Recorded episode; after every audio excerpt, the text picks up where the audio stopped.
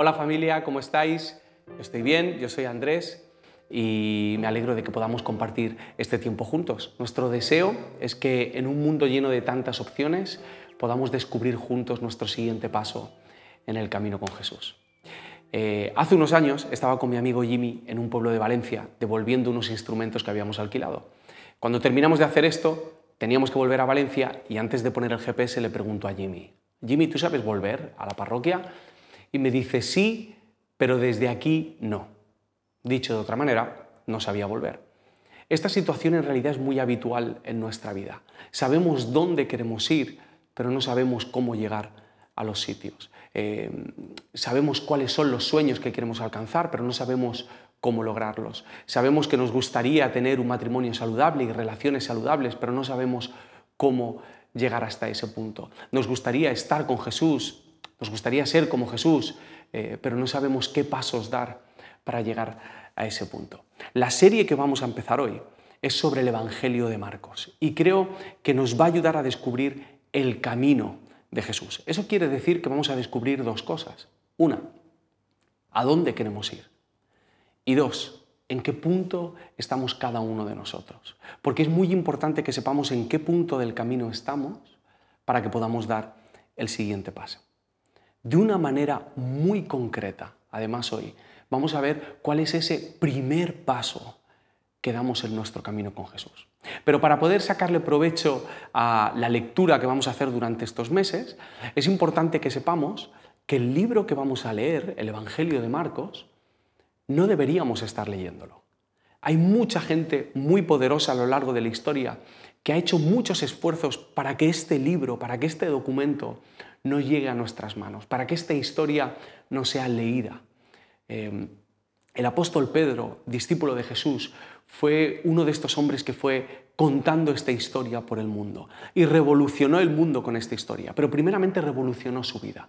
Pedro pasó de ser eh, un cobarde, pasó de ser alguien que dudaba de Jesús, pasó de ser alguien que defendía a Jesús con la espada o alguien que negaba a Jesús, a ser un hombre eh, transformado por este mensaje, valiente y levantando la voz, a pesar de que levantar la voz para contar esta historia le podía costar la vida.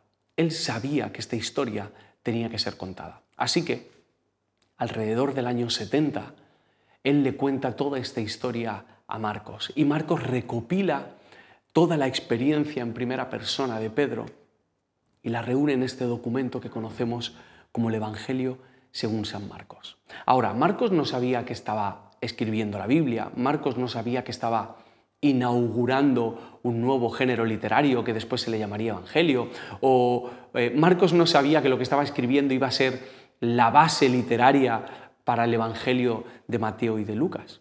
Lo que sí sabía es que lo que estaba contando era muy importante. Así que supongo que en algún momento, durante todo ese tiempo de recopilación y de escritura, él imaginaría ¿Cómo sería el instante en el que este rollo, este pergamino, llegase a otra punta del mundo? Lo cogiese otra persona, lo abriese, se pusiese de pie delante de la congregación y empezase a leerlo. Y cuando uno imagina esto y se pone en la piel del que va a leer y de los que van a escuchar, sabe que lo primero que tiene que decir es muy importante sabe que tiene que captar la atención de la gente que va a escucharlo y que además tiene que ayudarles a entender lo que van a leer a continuación. Y así es como empieza el Evangelio de Marcos. Marcos 1.1. Principio del Evangelio de Jesucristo, Hijo de Dios. Así empieza con una frase sencilla pero cargadas de implicaciones prácticas. Durante todo el Evangelio vais a daros cuenta de que hay como una pregunta en el aire que es ¿quién es Jesús? Y la vamos a ver cómo se intuye esa pregunta o cómo se responde esa pregunta en algunos momentos.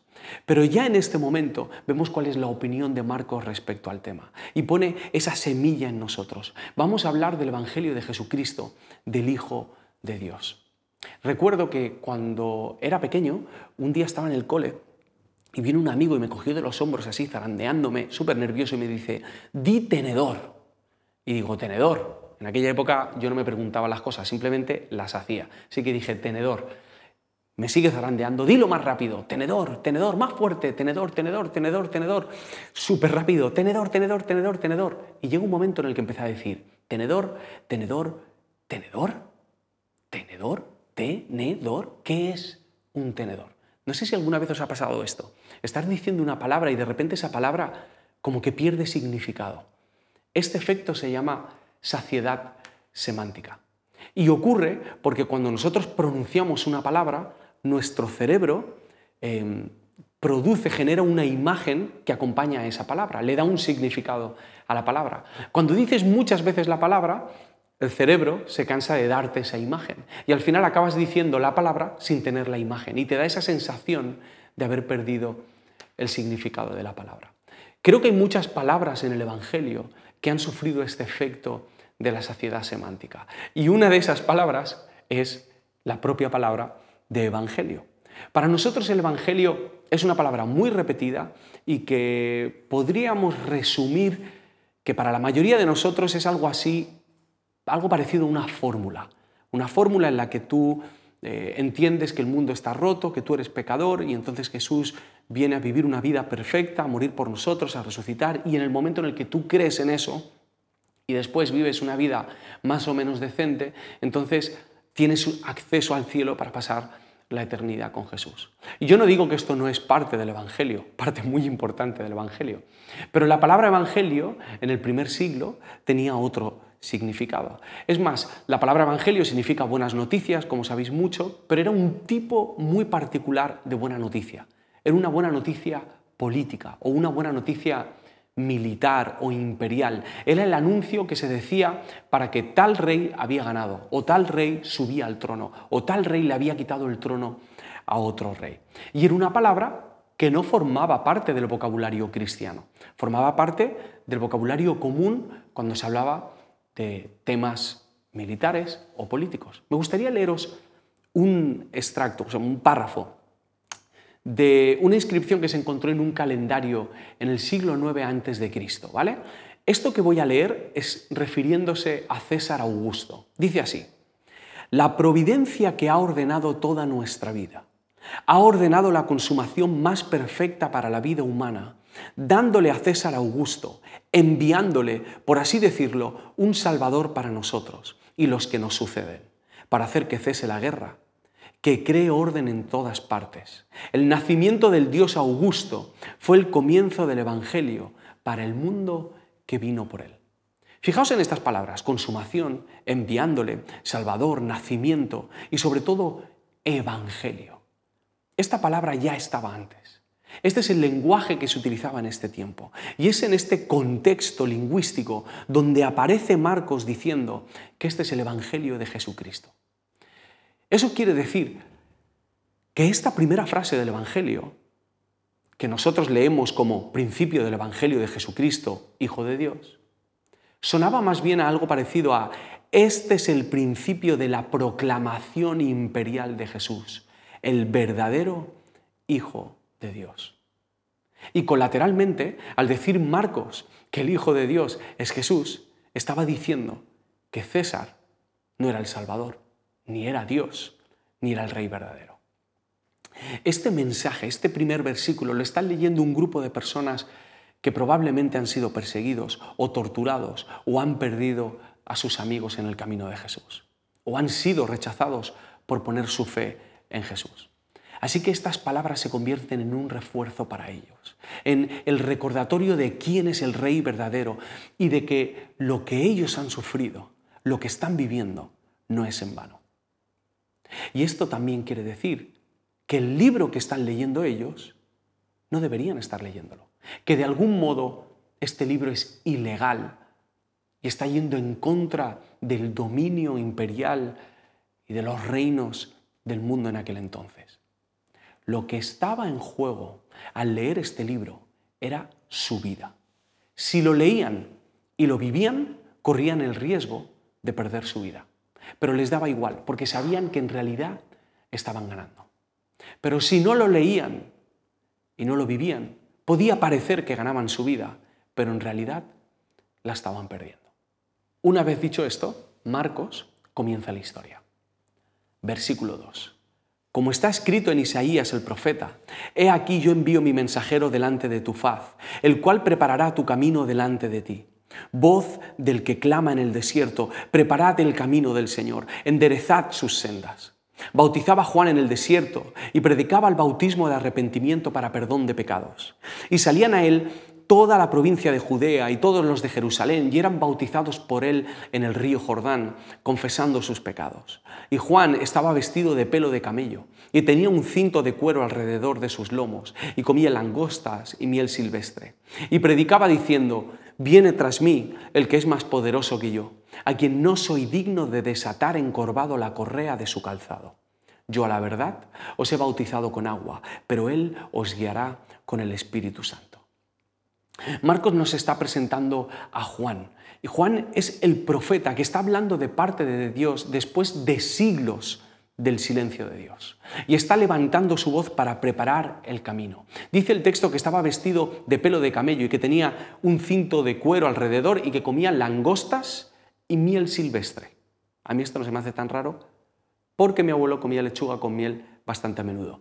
Juan era diferente al resto. Y esto nos da una pista de que el camino que vamos a recorrer juntos es diferente. Y de que el tipo de rey al que se refiere Juan es diferente. El mensajero eh, de un decreto imperial habitualmente, pues a lo mejor era alguien mejor vestido y acompañado de la corte y con una trompeta y con un traje púrpura precioso. Pero en este caso nos estamos encontrando a un profeta que nos recuerda a las excentricidades de los profetas del Antiguo Testamento. La voz de Juan suena como la voz de tu madre cuando te despierta por las mañanas, cuando sube la persiana y te dice que te levantes, que espabiles, que ya es la hora, que llegas tarde. Y este pasaje que puede parecer tan poético, también tiene unas implicaciones muy prácticas, porque nos está contando dónde empieza el camino con Jesús.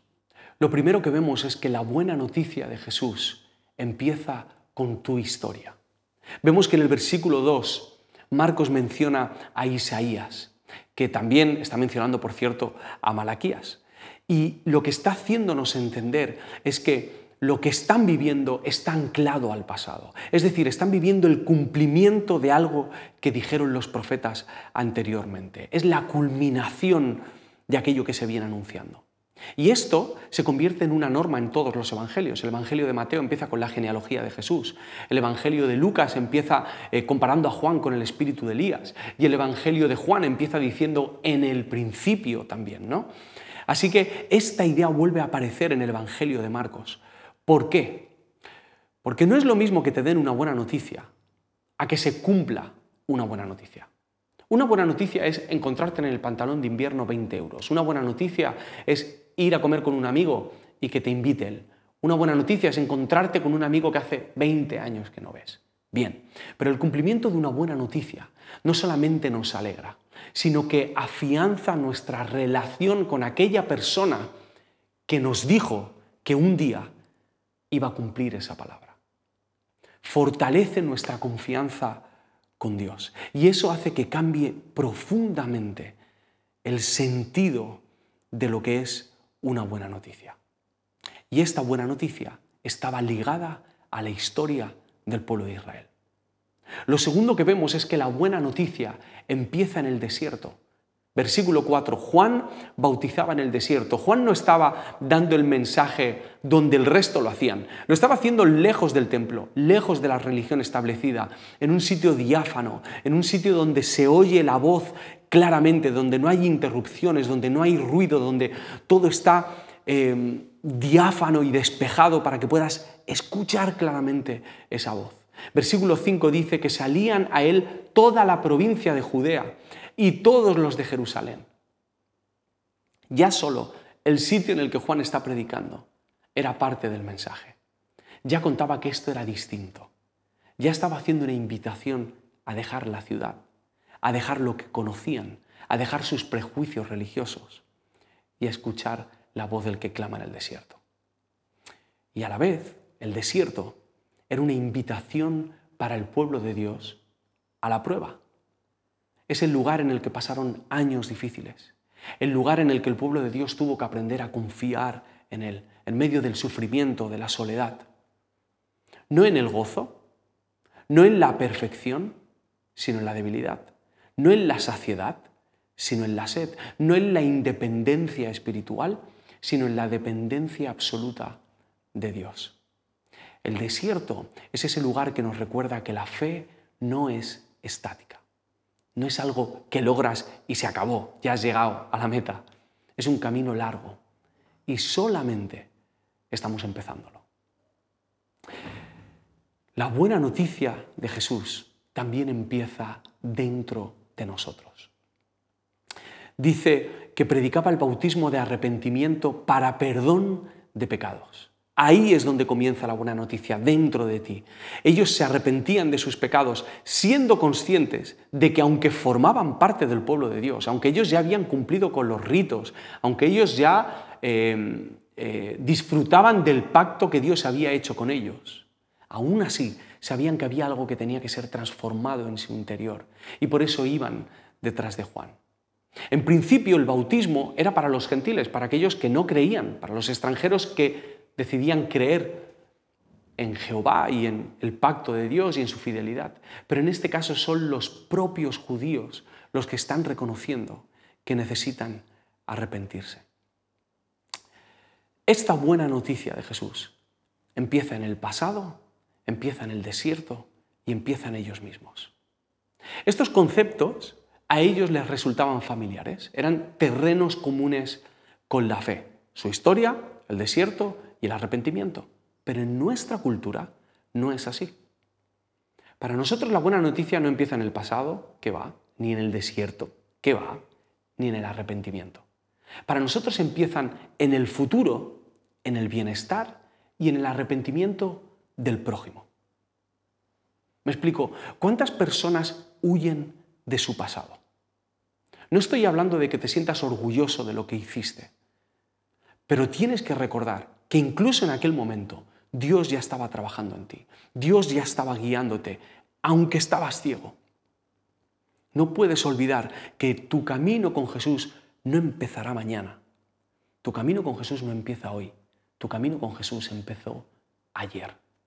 En aquel momento oscuro, en aquel momento de vergüenza, en aquel momento de esclavitud, de adicción, de pecado, Dios ya estaba dándote una promesa. Dios ya estaba sembrando en ti una esperanza de la salvación que iba a llegar.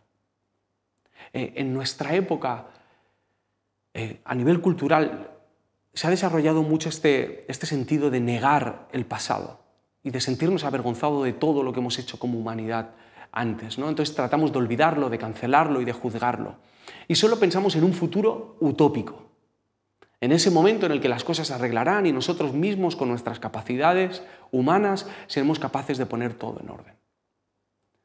Pero creo que no nos, no nos conviene olvidar nuestro pasado, porque cuando olvidamos nuestro pasado, también podemos cometer el error de olvidar la fidelidad de Dios en medio de esos momentos. Dios ya te estaba hablando en el pasado. Ayer ya estabas viviendo la buena noticia de Jesús. En nuestra cultura, el desierto tampoco es una buena noticia. En nuestra cultura el sufrimiento no es, a nadie le suena bien. Eh, todos estamos pensando en el bienestar. Queremos saber cuándo empiezan y cuándo acaban las cosas y el desierto es justo lo contrario. No sabes ni cuándo llegaste ahí ni cuándo se va a acabar. Es desesperanzador, es desesperante. O sea, no ves el horizonte. Los creyentes sabemos que el desierto es bueno a la larga, pero a la corta lo pasamos mal. Así que intentamos enfrentarnos a los desiertos, pero sin despojarnos de nuestro bagaje religioso. Queremos enfrentarnos al desierto, pero sin dejar la ciudad, sin dejar nuestras ideas acerca de Dios. Vamos al desierto, pero en vez de aprovechar que es diáfano y que no hay ruido, vamos con todas las distracciones de nuestra cabeza. Porque no entendemos que el desierto no es algo que ocurre solo fuera, es algo que principalmente ocurre dentro de nosotros. El desierto no es que te has quedado sin trabajo. El desierto es todos esos sentimientos que están ocurriendo dentro de ti al haber perdido ese trabajo. Y tenemos que enfrentar el desierto, abrazar el desierto, sabiendo que al otro lado nos espera algo mucho mejor que lo que tenemos ahora. Para nuestra cultura tampoco es una buena noticia el arrepentimiento. Es una buena noticia el arrepentimiento si el que se arrepiente es el otro, ¿no? Ahí sí, que se arrepienta el jefe, que se arrepienta el presidente, que se arrepientan todos los demás. Pero en el camino de Jesús empezamos por reconocer que estamos perdidos, que estamos enfermos, que somos pecadores. Y su perdón en nosotros despierta un camino de transformación. Recuerda tu historia, abraza el desierto y reconoce tus pecados. Para algunos de vosotros la invitación hoy es a recordar vuestra historia, a hablar con vuestra mujer, vuestro esposo, vuestros hijos, vuestros padres, de cómo fue el pasado y de cómo Dios, incluso en medio de los momentos difíciles, os acompañó. Un consejo práctico, si queréis hacer esto, que os animo a hacerlo porque os vais a divertir, coged un álbum de fotos y empezar a verlas juntos. Para otros, la invitación de hoy es a abrazar el desierto, a despojaros de todos esos pensamientos y prejuicios acerca de Dios y estar dispuestos a enfrentaros a la nada y a poder escuchar la voz de Dios en medio de la dificultad y del sufrimiento. Y para otros, la invitación de hoy es a arrepentiros, a pedir perdón a Dios o a pedir perdón a aquellas personas a las que habéis herido. Y de una manera muy concreta, quizá algunos de vosotros tenéis que tomar el paso y la decisión de bautizaros, de sumergiros en las aguas, de demostrar públicamente vuestro arrepentimiento. Y no solo vuestro arrepentimiento, sino que al salir de las aguas creéis y le contáis al mundo que sois nuevas criaturas, que habéis sido hechos nuevos, que, que os comprometéis a seguir contando esta historia de Jesús, que ha estado prohibida y que tantos han querido capar y cortar y silenciar. Y convertiros vosotros en voceros de este mismo mensaje. Así que no sé desde dónde nos estás viendo, no sé si formas parte de la parroquia o si vives en otro país o en otra parte de la ciudad, pero si no estás bautizado, te animo a que tomes esta decisión.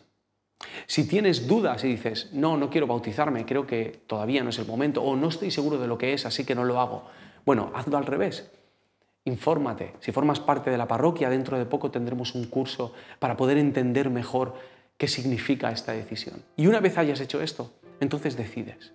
Pero no cierres la puerta, porque este puede ser el primer paso en tu camino con Jesús y puede cambiar toda tu vida. Mejor dicho, toda tu eternidad. Que el Señor os bendiga.